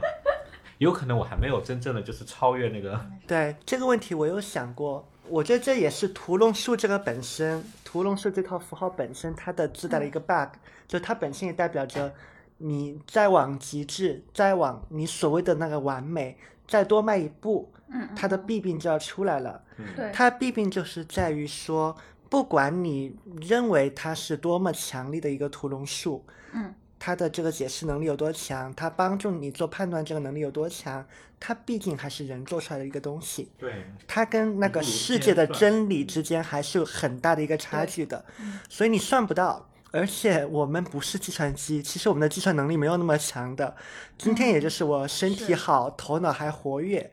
我还能够很好的用用好这个。哪天你身体不好，情绪上脑，或者你的那个思维角度还是太片面了，对，嗯你的认知模型肯定还是，但有些有天赋的人，他可以先天的有这种认知模型。我其实上是有一点的，但是反而他不光是没有让我变得更好，他让我的那个情绪很敏感，更加扩大，更加扩大的结局就是说我更嗯容易沉浸在一些痛苦中。当然，尼采也说过，做艺术的人，艺术就是痛苦本质。嗯如果你不痛苦的话，你是不可能有艺术。嗯就你会发现，你看到这些回回环回扣，嗯这也是为什么我不想搞艺术，我想去尝试做金融和做 consulting 的原因。就我不想痛苦的做艺术，我想快乐的成为一个充满铜臭味的俗人。然后呢，很多人会觉得你不可能做这个事情，所以呢，我也是屡次失败，连实习生别人都不要我，我都很愿意去做实习，哪怕我一份工资都不要。我就是想看一下这个人类真实社会的这个发展模型，因为经济啊、金融啊、产品啊，很跟我们人类都息息相关。所以说，想要去体验一下，也不是体验一下。如果这个方向很好的话，我说不定会彻底改变我的这个人生。然后找来找去，没有找到很合适的，然后非常的凑巧，我那个时候因为认识了一个美国的朋友，他知道我在做音乐和视觉的这个联觉的研究，嗯嗯，他正好有个朋友呢，在北京做一款产品，跟很多大学啊、教育局啊都有联系，做一个关于音乐的感知的教材。这感知教材是什么呢？它其实上是一个面对于中小学的一个，因为现在像呃我们国家都会觉得大部分人就是从小的音乐课啊、美术课啊都被荒废了，所以很多人的价值观什么的都不是很正确，都只想说赚钱、做网红也好，或者说进互联网怎样怎样的，就大家对于这个知识啊或者美育的教育非常的嗯欠缺，欠缺，所以导致大家其实上长大了之后，那个生活啊，对艺术的欣赏呀，或者说或者创造力，嗯。都是在抄袭国外的。所以国家也意识到了这个问题，他觉得这样子下去，中国人民的那个整体素质会很不好，所以国家也说，就他打击了 K 十二的教育嘛。所以现在反而是艺术的教育在被大力的推广，但艺术指的实际上是美育，嗯。不是单纯的画画或者它实际上是以美来真善美来教育。所以我们我们这款教材呢是通过就是说反对那个中小学以前的那个就是照本宣科，就你既然是学艺术的，你为什么还要用老的那种教材？比方说我教你四分音符是什么，我是跟你说。以四分音符为单位，每小节四拍的是四四拍子，类似于这种就是很口号式的这种死记硬背，然后偶尔唱唱歌，并不能让你真正的感受到音乐真正的美，美，嗯它的律动也好，或者我们说我们小时候学古诗词啊什么的，我们都在背，我们能有可能我们学到最后，很多人反而会对它彻底没有兴趣。嗯但是其实上最好的这种通识教育，不是为了说你学了这个古诗词，你以后可以去创作古诗词，这也不是我们的目的。我们的目的就是说，你学了这个东西，你会有双发现美的眼睛，你可以进到古典诗词的世界，你可以去欣赏它的美。说到底，美育实际上是教你一种审美。所以这款产品呢，是一个通过视觉和交互，还有音乐的所有的这些律动啊，这些所有的这些东西，做了一个大型的一个像像游戏一样的状态，是那种完全是有交互的声光电在一起的这样的一种沉浸式的这种音乐感知教材，让你从原始的律动呀。对于光线的那种，或者对自然界的捕捉呀，就等于说也是一种很联觉的感觉，就是全感官教学。嗯然后呢，因为当时是他们缺了一个从美术视角的一个美术总监，而且呢，他们想要说是懂音乐的，然后所以他们也是找了很久没有找到这个人，他们正好问到了我的朋友，他们就打我电话，然后我们就聊得还不错，我觉得哎，这个我突然觉得我不是一直很想做产品经理吗？嗯然后呢，我想落地做事情。我的这些所有的哲学想法和所有的这些能力，又是音乐又是美术的这些所有的能力，可以这么下沉的落地在一个产品上，而且这个产品是可以服务为全人类的，是可以帮助就是中小学的孩子们从小就是有这种美学视角。我觉得我特别伟大，这件就他们也很难找到我这样的人，我也很难找到一家这样的公司，所以我就风风火火去了北京。然后去了北京之后呢，因为确实是现在还在初创环节，所以其实上我当时不光只做了美术的视觉总监，因为我本来也是音乐学博士出身，所以我也参与了所有教学法的制定和视觉的把控，还有所有技术语言的学习和，因为我们毕竟是个互动式的一个大型的教材，所以它还有很多的像用到 Unity 做的或者 Uni 四做的那种游戏的大型引擎做的那种交互装置和交互的一套程序，比方说你可以即兴的去指挥啊什么，就不需要指挥乐队了，类似于这种非常高科技的东西。然后呢，我负责所有项目的推进，嗯，还有视觉的把控美学，还有对于音乐的底层的逻辑的抽离，就等于说有点像项目总监的一个角色。明白，然后我会发现，我并没有说我一个学艺术或者学哲学出身的人不能做的事情，我反而觉得就是包括同事给我的反馈各个方面，他们都会觉得我无论说从行动力和对所有环节的那个快速学习和掌控能力上，就我可以马上知道技术语言可以做什么，因为这个公司有个很难的点在于各个部门之间很难沟通，做技术的人不懂音乐，做音乐的人不懂视觉，嗯做视觉不懂音乐，但它毕竟是一个交互的状态，就是实在是缺一个可以就是说懂得所有人的语言和问题，然后就是下明确的指令，我要什么。比方说，他又会对一个问题，我音乐没有做出来，那我视觉做什么呢？它是个互动的东西，音视听要在一起的。那视觉美术就是我要等音乐，然后音乐就会说，你视觉没有做出来，那我音乐要做什么呢？所以他就在等视觉。对，对，就会这就是为什么他们当时很难的一个点。嗯。然后我大概去了两个星期吧，我就把他们所有的这些嗯，就有点像一个复调的逻辑，散乱的这些声部，嗯他们就各自在那边发展，然后我把它全部就是像统筹了统筹了起来，综合哦正好是也确实是这套产品很适合我，因为我嗯。就是视觉呀、音乐呀，所有的这些逻辑我都在，我都懂。就是他们没有一个人可以拥有这三套逻辑，就他们都有自己好的东西，但他没有一个可以像附身不、复格一样的把他们全部抽离，等于说我在学他们的语言，重新转化一下，形成一个广大的一个语言体系。所以最后我只用了两三个星期，把他们做了很久很久，嗯完全没有出来的产品，做了一点零的版本，把它整个做出来了。我就用了两周半。所以其实我听到至少有两个步骤，嗯。第一个步骤是因为你用你的一个内在的结构，嗯。能够通过这个内在的结构，很快速的去把握到就原解每个来他们人的那个逻辑或者说语言或。者问题，嗯。然后接下来就是像我们做复调音乐的那个逻辑一样，分析和整合，对，它有一个整合，有一个统筹在里面。对。但其实这是一个很、很稀缺的一个技能，就即便很多人就工作很多年，所谓是谁是什么的产品经理，他其实也不一定具备这样的一个能力来做这样一个事儿。所以我也可以打个广告吗？还有什么大公司想要拥有我？可以啊，可以啊。开个玩笑。就是我还蛮想知道，就是说你在这个过程当中，因为很多人会认为说，哎，你是一个可能像艺术类的博士，就没有能力去做这种对，因为你也没有什么工作经验吧，严格来说也没有什么管理经验，对吧？他们都会对有这个片面的那种偏见。我嗯想说，就觉得你搞艺术就是那种形而上的那种知乎者也那种不接地气，没有嗯任何。但其实上我觉得这个很偏见哎，但不能否认是大部分艺术家确实是这样，但是你不能一棒子打死所有人。那那所以，其实我刚刚脑子里你在描述的时候，我脑子里就是根据你之前描述的那个点哈，就是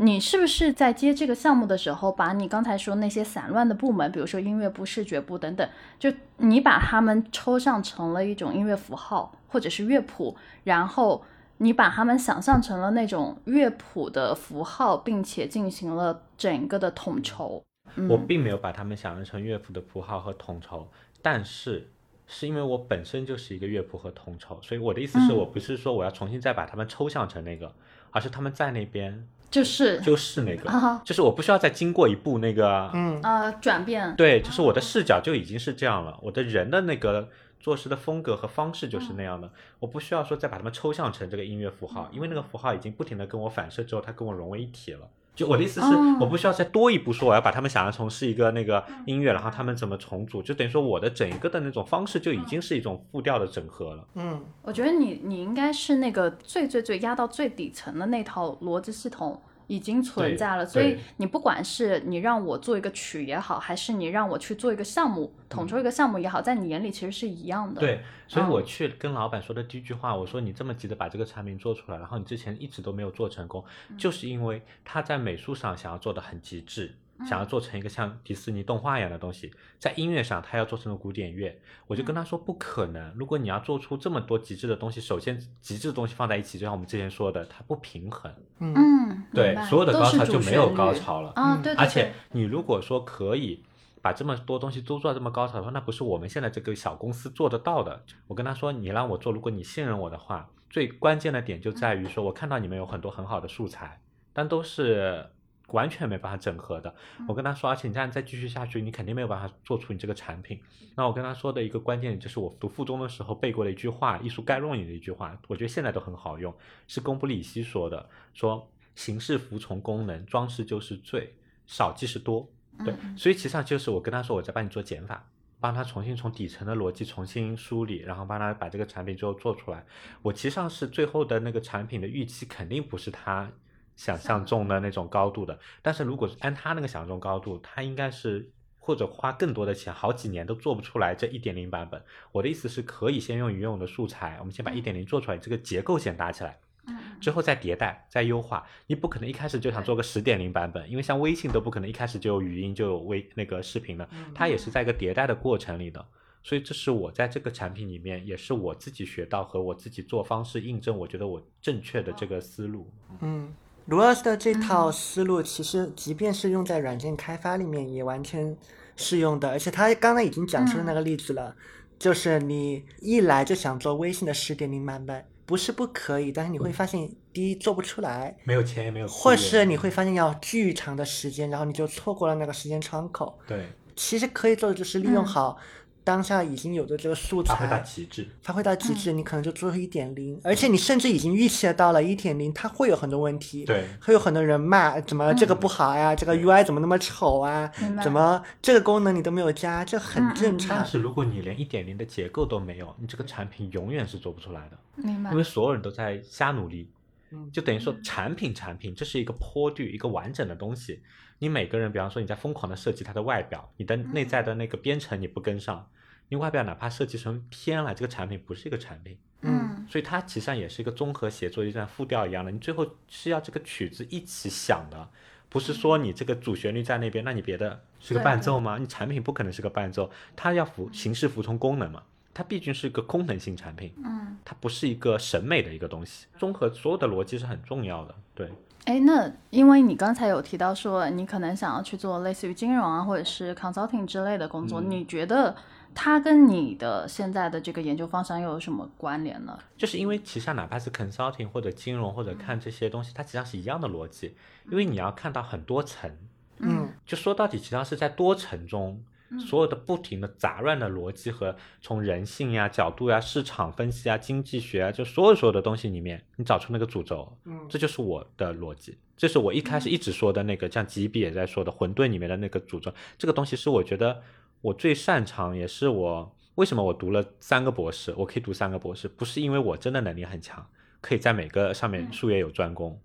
而是我的方式就是说这三个东西从混沌开始交融出了一个特别主要的东西，我是在这三个中抽取了一个东西出来。对，所以为什么？现在跨学科和多学科这么嗯盛行？因为现在单一学科想很难再有新的东西了。他不知道谁说过一句话，我突然忘记是谁说了。你怎么知道你是什么样的人？你需要遇到一个更强的人，把你反弹回来，你才知道自己能力到底在哪里。像一个道理。对我刚刚还想问的一个点啊，就是我们说 OK 产品那套逻辑我理解了，但好像也是要在特定的领域，比如说音乐，因为你还没有试过就是非音乐的这样的一个产品线我觉得只是说，那我学习的时间需要再久一点。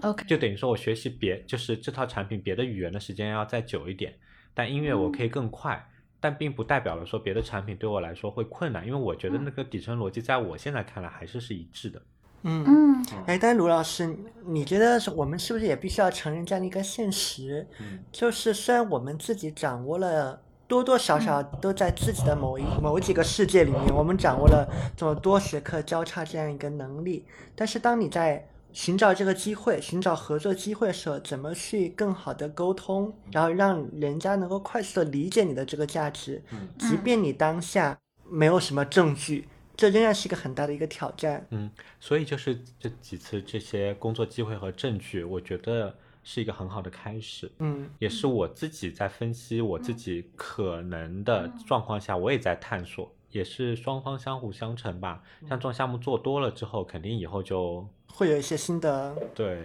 但是也不一定了。我现在其实上也更也挺爱教学的。我觉得在大学当老师，因为我的我从小到大的梦想，十年前的梦想就是想在大学当老师，嗯嗯然后用了十年的努力，我终于二十七岁的时候在大学当老师了。然后呢，我其实上挺开心的，而且我觉得很欣慰。这十年确实不容易，每一步都走得如履薄冰，真的。但是就是真的做到了大学老师之后呢，我当时就心思演了一下，想要去看看别的世界。嗯嗯嗯，但现在回归了之后，我会觉得，哎呀，怎么说呢？有可能我想要的太多吧。我又想当大学老师，又想去在企业里面做这种协作式的这种顾问呀，这种嗯或者我自己未来有可能也会想要创业吧。嗯，因为大学老师只是梦想，它并不是我可以用来谋谋生，就是因为嗯确实是 对工资不是很高，对嗯，它真的只是我的精神的。那个快乐快乐和嗯就是在大学里面，我可以有更好的那个学术上的成就，但是嗯在大学里当老师也好，做研究员也好，或者读博也好，这些只能是我的爱好。我觉得，嗯。嗯但其实可以考虑一个方向，当然就国外也有很多实践嘛，嗯。就学术一条线，商业一条线，两边同时走。对啊，对，不过我可能要问一个问题，就是你在我相信在很多人的眼里，他都是这样子啊，他他认为大学老师跟商业好像是格格不入的，而且会充满着一种矛盾感。那你你难道不会担心说，诶，当你真的踏入，比如说像金融领域啊等等，你会沾铜臭味？那你不会担心你的那种呃所谓大学的老师那种纯洁，就是那种 pure 单纯 simple，会因为在一个复杂的呃充满铜臭味、充满利益的这样的一个系统当中被扼杀掉吗？就你怎么能保证你能平衡好这两个乐章？好，OK。首首先，我想强调一点是，我始终一直非常反感有些人觉得艺术家必须饿死才能是艺术家，嗯而且我当时就说过，我想做一个充满铜臭味的艺术家，开个玩笑，因为我觉得这个不冲突，因为很多搞艺术的人，尤其是搞艺术这件事情是非常花钱的，嗯而且艺术也是要在货币流通下面，它的价值才能被普世接受，这完全不是一个割裂的东西。因为我当时就不想用艺术来赚钱，所以我一直没有说所谓的走纯艺术家的路线。我在搞学术啊什么，我没有去很好的去参加各种展览啊什么的。所以我当时就觉得艺术只是我想要用来做艺术本身。就我从来都不想要靠艺术赚钱，我从小就是想要说有个副业，嗯，就是做赚钱的事情。艺术就是艺术，因为不然的话，如果你用艺术用来赚钱的话，其实很容易被市场啊影响影响。对，所以这不是我想要的。而且我认为，如果说我赚了更多的钱，我再自己去搞自己的艺术的话，我觉得更纯粹。所以首先这点就不冲突。嗯其次是，如果说有人觉得一个大学老师有很赚钱或者怎样，他觉得很那个很，那我觉得这是非常片面的小市民的想法。如果说你真的在学术上面一直保持你的高度的话，会有人对你有任何的质疑。对，OK，刚我刚刚想到几有几个观点啊，首先我我很赞同卢老师刚刚讲到的那个小市民的这个心态。嗯我觉得大家如果真的把眼光放的放的广一点，看看国外的时间，你就知道其实这个并不冲突。嗯，那大学教授他是可以一边做在学术上很有很有成就，但同时他自己也做商业商业上的一些实践，担任一些顾问的这个工作等等，所以他本身并不冲突。然后以及刚刚米说这个问题本身，我觉得再次嗯响应了我们刚刚说的那个很多东西走向极致，它都是有问题的。嗯，因为我们即便你是，即便你是一个艺术家，你仍然是在人的这个躯体里面，你还是以人的躯体作为一个容器嘛。嗯你你存在客观的限制，我做艺术我需要花钱，然后我需要让我自己在一个好的一个状态里面，那这些都嗯是要物质一个基础的。然后就是卢老师刚刚在说他比较理想的那个状况，就是在做艺术，同时有一嗯些副业在，能够支持你，能够相对心无旁骛的去做艺术嘛。比较简单的一个动机在做艺术。其实我我脑中想到一个情况是，它又很像一个人的一个嗯集团，这个集团下有两条业务线，一条业务线叫艺术，一条业务线叫别的。嗯但这两条业务线它的战略目标是不一样的。嗯艺术这一条业务线，它的战略目标本来就不是用来赚钱的，它有别的战略意图。然后另外一条业务线，他才是负责来嗯嗯嗯赚钱。所以请另外一条业务线有可能的 请来找卢老师，卢找我。卢老师很好用，他会是一个很我我觉得卢老师会会是一个嗯非常好的嗯、呃咨询顾问，嗯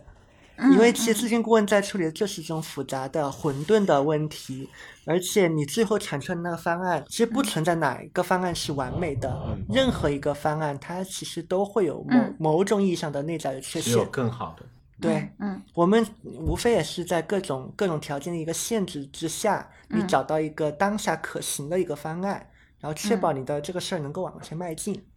其其实我今天 有感觉到，又是另一种的成人教育出现了，是什么意思？就是按照卢老师说法，就是以前的那套教中小学生音乐教育的模式，其实一直都是在按一种框架式的。可能照本宣科的模式在教你怎么去理解音乐，而且再加上就是整一个的中国的应试教育，其实你会发现音乐老师和体育老师是最惨的两个老师，因为他们的课都会被都会被主科的老师给抢走，要么霸占。音乐马上先进入高考了，所以它其实上是会被提到一个空前的高度上来，就是美育这一块。嗯、那我们再反过来，你童年没有去接收到这些科目的这样的一个好的引导，嗯，那那你觉得作为成年人，成年人我们到底要不要学音乐，或者说要不要懂音乐，以及在很多人眼里，艺术它是一个有门槛的事，品鉴艺术更是一个有门槛的事情。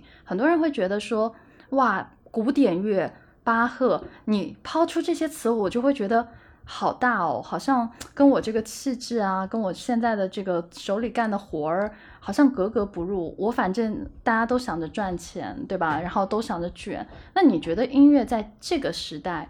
或者说你研究的这个音乐在这个时代，到底能带给我们什么样的一个教育或者是思考？对，嗯，我这么跟你说吧，我觉得可以引援一句话，巴赫的这个 Bach 这个名字，嗯。在德语里面是小溪的意思。我觉得这些所有的艺术什么能做的，就是说像一股清泉一样，让你觉得突然涓涓细流，有股清流，呼吸那个新鲜的空气，在这个大时代的这个内卷如果不会鉴赏呢？所以就是你要通过一些学习啊、领悟啊、欣赏艺术啊，嗯，你觉得这个东西就是我们作为一个可能没有接受过古典教育的音乐教育的这样的一个成年人，那我们应该怎么样去去开启第一步，或者说我觉得就是应该先听一些美育美学的一个引导式的讲座，然后去重新用一个全新的视角去听音乐也好，去看艺术展也好，通过这些导览，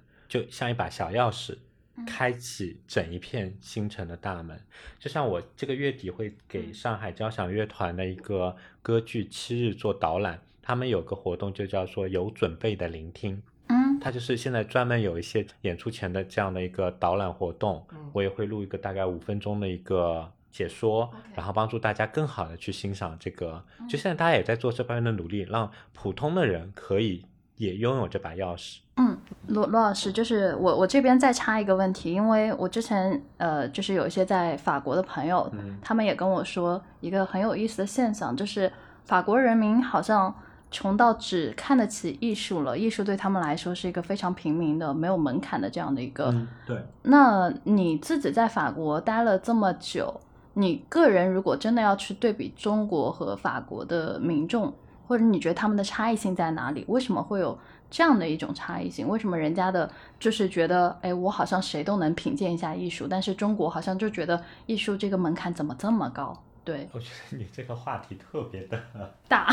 一个是大，还有一个是我觉得，嗯，就是其实上挺老生常谈的，因为我觉得法国毕竟是老资本主义国家，因为他对哲学啊、对艺术的探讨一直都是很前沿的，每个人都是自由的，所以呢，是全民都是有这种惯性思维，就自由、平等、博爱，他们就是做各种这样的交流探索，所以法国人很不爱刷手机或者做。线上购物，他们就很爱下班了在那个塞纳河边或者左岸的咖啡喝杯酒，然后聊各种各样的事情，就是还什么事呢？家长里短吗？也有可能很多哲学啊，很多艺术呀，就是 anyway，就是大家都很喜欢这种古老的这种交换。然后法国很多艺术展也都很便宜或者免费，然后就是每分每秒，只要你想听或者想看，我可以马上帮你找到音乐会啊、美术展啊，就是到处都是。有时候地铁里的一个乞丐的演奏能力，你都会觉得比很多音乐学院的学生强。而且很多人搞艺术，并不就是不用来谋生的。我很多美院的同学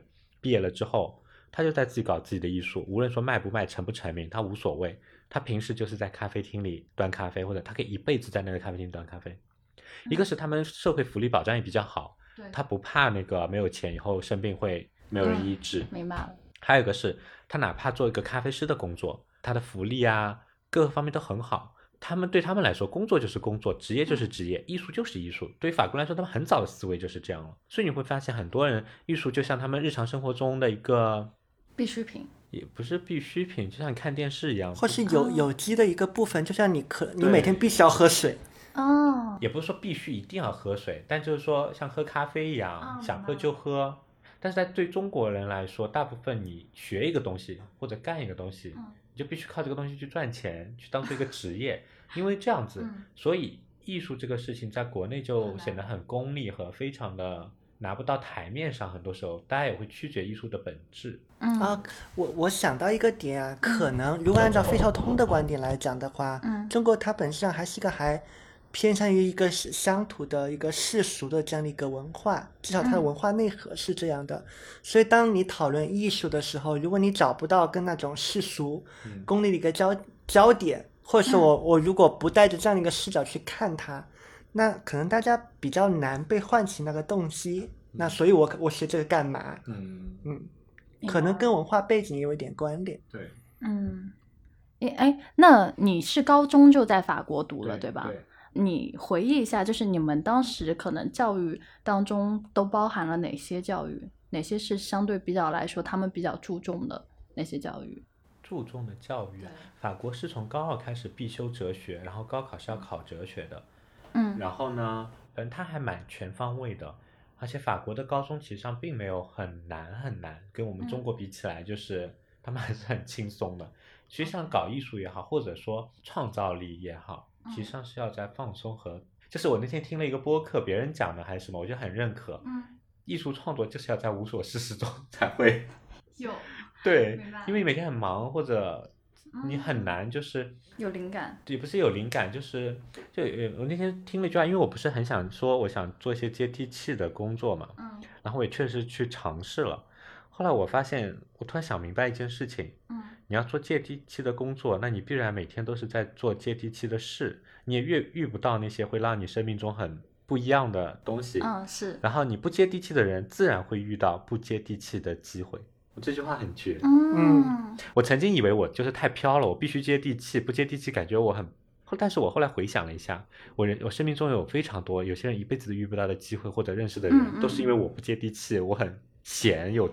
也不是很闲啦，就是我的时间，就是我虽然每天要写论文、练琴，很忙很忙，我这样很忙，但是我是自由的，是我不会被那个朝九晚五的那种无意义的事情，哪怕嗯你没有事干，你得必须在那里的东西被牵制住，牵制住。嗯。所以你会发现，你不接地气的时候，就是可以遇到不接地气的机会和不接地气的人，他们都是相互制衡的，不是说一定要接地气。我也联想到一件事情啊，嗯。呃，首先我认为这两个仍然也是一个平衡的问题，因为只要你还是一个活人，你还活在这个现实当中，你嗯。会要有接地气的那一个部分，对，只是比例的这个问题。哎，刚好也回应到我一直在说我们播客的这个音质问题嘛，但其实嗯。最近也很一个有一个感受，很想跟在听的那个朋友有分享，因为最近的这两期嗯。大家都会。反馈说好像音质有有不错，嗯。但其实我我个人的感受没有那么好了，因为我嗯每次都要对着这个话筒，然后我我很紧绷，然后不能吃东西。但我们最近去做了很多那种引导者的大会嘛，我也是嗯参加一些做引导的这个培训。整个引导的培训其实都在放松，试图还原刚刚鲁森说的要放松，都嗯全场，比如说老师会有很多笑话在里面，然后时不时的你就会移动你的座位，然后尽量在纸上画，尽量的脱离手机的这个干扰，而且嗯。讨论的全程，老师一一直在强调，就作为一个任务在强调，嗯。就你们聊天的时候一定要边边吃零食边聊天，不要担心不礼貌这样，因为它也有科学机理在嘛多巴嘛。胺分泌，你在嚼东嗯西释放多巴胺，而且它能帮助你放松，然后人在放松的时候，创造性的那个思维才会被打开。如果你很紧绷，就是嗯我们就正襟危坐，然后现在你有十秒钟的发言时间，心里的思维会被锁住，你就一下就想不到你要表达什么了。哦我 get 到了。我之前看过一个说法是，高考之前，他建议你不要去再再去疯狂复习了，而是直接要不去电影院看一场电影，或者是怎么样，其实是有一定的这样的道理的。我觉得，呃，我自己这几期录下来也是会有这样的感觉。嗯、我是在试图去适应话筒，呃，试图去 让自己就是声音音质尽可能的保持 OK，但其实我在妥协一种东西的时候，它势必会影响制衡掉我的另一面。嗯就是你放松的状态下，你可能就是表达的一些东西会更容易。对对对，嗯，所以它都是一个平衡的问题。所以人好像很难做到什么鱼和熊掌兼顾，除非是天才。我觉得，我觉得不是天才，鱼和熊掌兼顾这件事情，你认为很多时候你做到了，其实上鱼和熊掌在物理上面就是可以得到的，嗯但是它其实上指的是，就是说不是说鱼和熊掌得不到，或者说有些时候我说我又想做大学老师，我又想在外面做什么事情，我得不到，我将都得得到。但是这个事情总会在另外一个上面就是有所缺失的。嗯嗯这不不是说呃，其实上我们在形式上都能得到，任何一件事情形式上都得得到，但是像很多时候你像没有发现，有些东西就是因为这个东西你都得到了之后，反而缺掉了 对，反而缺掉了一些东西。但是我觉得比较有意思的点是，有的缺失是它不叫缺失，是你你是有意识的做出了选择，但有的我们会称之为缺失的，往往是你事后回顾，你会嗯发现我为了得到鱼和熊掌，我好像丢掉了什么东西。这一块卢老师有什么东西想要？你觉得是可以讲的吗？对，我真的很后悔，我拼命的读书读了十年，没有好好的在我年轻的时候感受一些情感的交互。啊，是，但是它实际上是一个环。嗯我当时为什么有这么努力读书，也是因为我觉得我需要站在一个很高的高度，可以未来让我相互欣赏的人也欣赏你。对。但后来发现，其实上在这个领域上面，你会误会，就是爱情也好，爱也好，其实际上是一种偏爱。偏爱不代表着你优秀，或者说在世俗上面有什么成就，你会就会被偏爱对爱。，是的，赞同但实际上它其实上也是我后来才悟出来的一个道理，就是说嗯我以前觉得你让自己形象变好，或者说你让自己有条件的爱你，这是对，有需就是你让自己变得很有智慧，怎样的，你就会得到爱。但是其实上你底层想的那个爱并不是这个，你想要的就是那种毫无条件的被偏爱。哇哦，天哪！我觉得今哇被戳天这期好到了棒啊！感觉今天如果再留一点时间，我们都可以聊聊成一个情感上的。哎呦，没事，就是还可以，罗老师还可以再来上我们的节目。反正我已经得到了偏爱，秋天的加奶茶好油你们！生气啊！会给我们最后的安迪是狗粮环节。我我们干脆再再单录一个播客来变成一个征友环节好了。我觉得可以。